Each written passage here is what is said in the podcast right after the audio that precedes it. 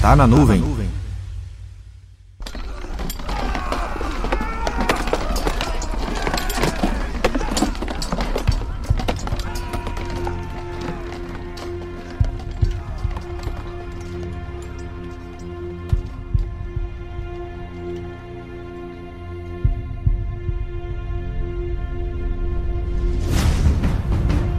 Batalhas são travadas de forma duras e sangrentas.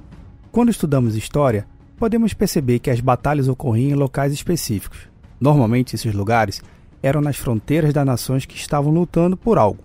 Somente durante o desenrolar da guerra, as tropas se deslocavam em direção a áreas mais urbanizadas. Em geral, as primeiras cidades que estavam na periferia das capitais eram que recebiam toda a fúria do exército conquistador.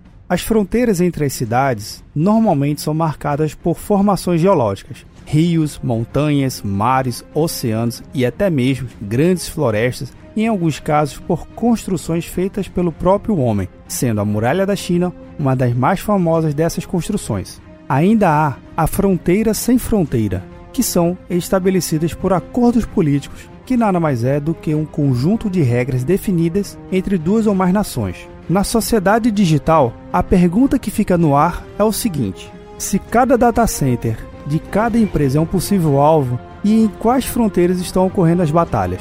Diferente das guerras de antigamente, as batalhas de hoje estão sendo travadas em inúmeras frentes: identidade do usuário, e-mail, firewall, servidores, dispositivos eletrônicos com câmera e leitores biométricos são algumas frentes de batalha.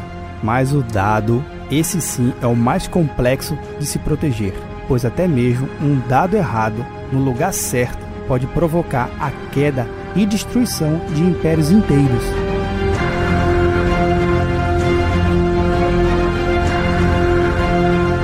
Meu nome é Vinícius Perro do Papo Cloud, e esse é o Tá na Nuvem. Acesse papo.cloud para esse e outros conteúdos.